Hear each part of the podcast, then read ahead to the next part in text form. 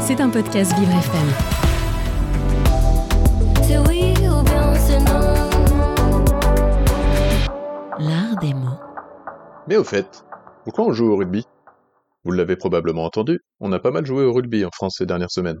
Soit, pourquoi pas Moi ce que je me demande, c'est qui a eu l'idée de ce nom de sport? Comme d'habitude, football, littéralement pied-balle, je comprends. Handball pour main-balle en allemand, pareil. Même basket, ça signifie panier en anglais, donc ça me va. En toute logique, on aurait donc dû parler de écrase ball ou de gros tampon dans ta tête ball. Mais non, rugby. En réalité, le nom exact du sport est rugby football, et il vient tout bêtement du nom de la ville où les règles ont été conçues, rugby, en Angleterre. En cours de français, au lycée, on appelle ça une métonymie.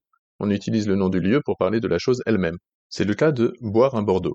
On ne boit pas la ville de Bordeaux, mais un vin originaire de la région de Bordeaux. On peut aussi mentionner une partie pour désigner un tout, ou le contenant pour le contenu.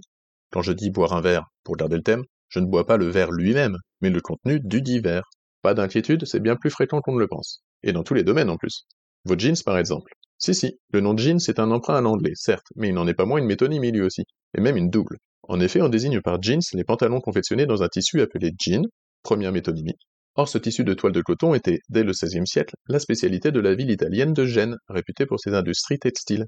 Le tissu de Gênes, prononcé à l'anglaise, est ainsi devenu Jen, puis jean, deuxième métonymie.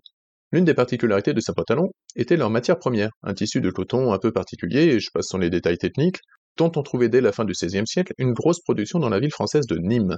La toile de Nîmes, comme on l'appelait, fort appréciée car peu coûteuse et facilement réemployée, voyagea très vite à l'international, en gardant son nom bien de chez nous pour devenir la matière nommée aujourd'hui le de Nîmes, en un seul mot, contraction de de Nîmes, CQFD.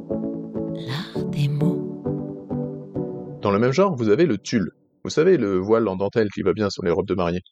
Ce tissu est apparu fin XVIIIe siècle en Angleterre, mais il était en réalité une variation d'une méthode de confection originaire de la ville de Corrèze, nommée point de tulle, de manière fort pertinente, il faut bien le dire. Aux joueurs, les Anglais ont conservé le nom du chef-lieu, en tout cas, l'usage a fait que, malgré sa genèse autrement. Un dernier exemple, parce que je l'aime bien, les amateurs de fromage ont sans doute remarqué sur l'emballage de leur Minster préféré la mention Jérôme, G-E-R-O-M-E. Pourquoi donc? Point de magie ou de multinationale derrière cette appellation Simplement la ville de Gérardmer, autre lieu de production du fromage après celle de Münster, et dont le nom prononcé avec un bel accent vosgien donne quelque chose comme Jérôme. J'avoue, faut le savoir pour le reconnaître. Aussi vrai que j'aime les Vosges et le Münster.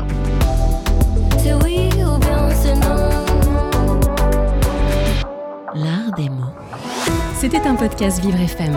Si vous avez apprécié ce programme, n'hésitez pas à vous abonner.